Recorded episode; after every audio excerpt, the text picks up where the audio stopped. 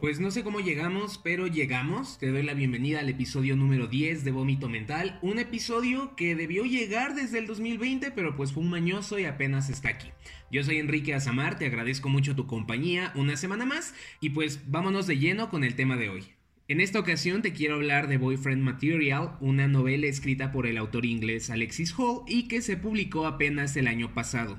Es una novela romántica LGBT, diría yo, y la verdad es que me sorprendió bastante, no porque sea una historia revelación o algo así, sino porque cuando supe de este libro ni de pedo me imaginé que me iba a atrapar tanto o que sus personajes me fueran a resultar tan agradables. Pues conocemos a Luke O'Donnell, un hombre de 28 años que se dedica a recaudar fondos para una causa benéfica y que tiene una vida un tanto problemática. Luke es hijo de dos estrellas de rock que fueron famosas años atrás, su papá los abandonó cuando él tenía 3 años y su mamá terminó retirándose, viviendo de sus regalías, cuidando a su único hijo y siendo muy feliz con él. Entonces, el papá de Luke lo abandona, sigue con su carrera, eventualmente pierde relevancia y ya, años después, cuando Luke es adulto, regresa a la luz pública participando en un reality show. Es ahí cuando la prensa se interesa en esta familia de nuevo y comienzan a aprovecharse de todo lo que Luke haga mal para sacar notas amarillistas dañando su imagen. Para variar, el papá de Luke decide acercarse a él después de 25 años, solo para decirle que tiene cáncer, que se va a morir pronto y que quiere recuperar el tiempo perdido.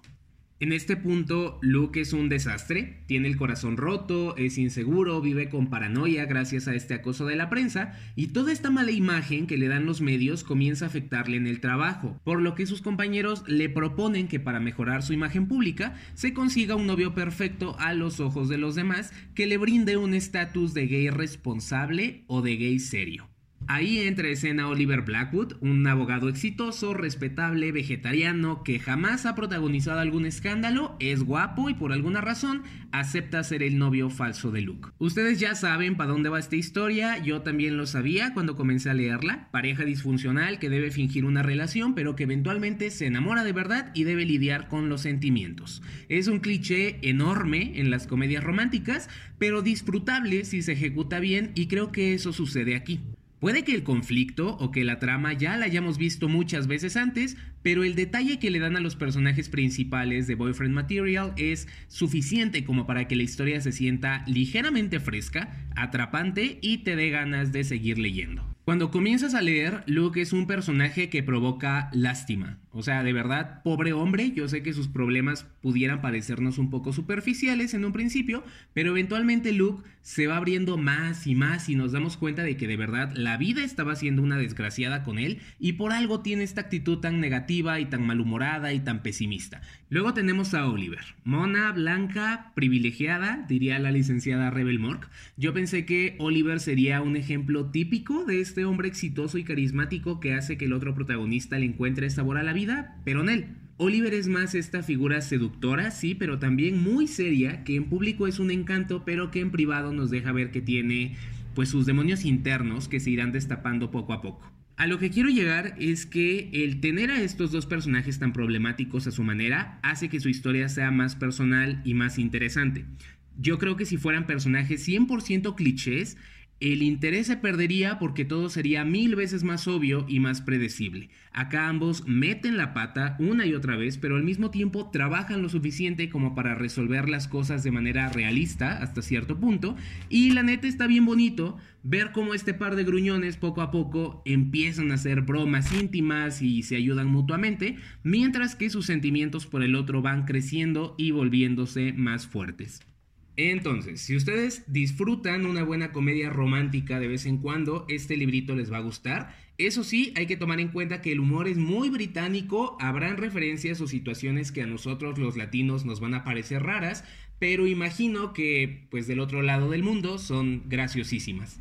Otra cosa que me pareció padre es que incluso siendo una historia muy light y muy rosa, se tocan temas importantes como los del consentimiento, los desórdenes alimenticios, la validez del sistema penal, el abuso psicológico por parte de la familia y otros más, que afortunadamente pues se abordan de una forma sencilla pero correcta. No serán temas mega importantes en la trama, pero cuando se tienen que discutir, se discuten de la manera adecuada. Yo recomiendo ser paciente con la historia, más que nada al principio, porque literal comenzamos con un look que está en su peor momento y el arranque puede sentirse un poco pesado. Les prometo que poco a poco la cosa va tomando forma y luego no van a querer dejar de leer.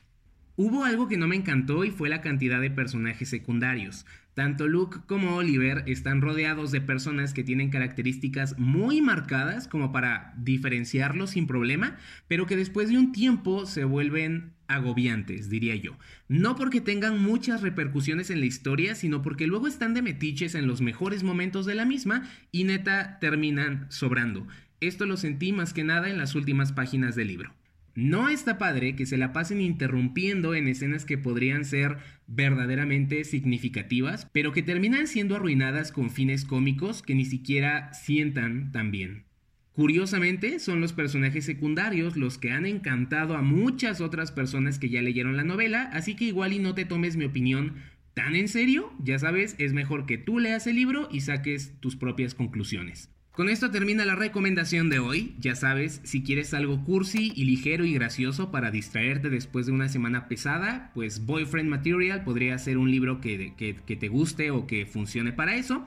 De nuevo, muchas gracias por acompañarme una semana más. Si te gustó el episodio, échame la mano con dos cosas, siguiendo el podcast aquí en Spotify o en la plataforma en la que lo estés escuchando y siguiendo la cuenta de Instagram que es arroba vómito mental podcast.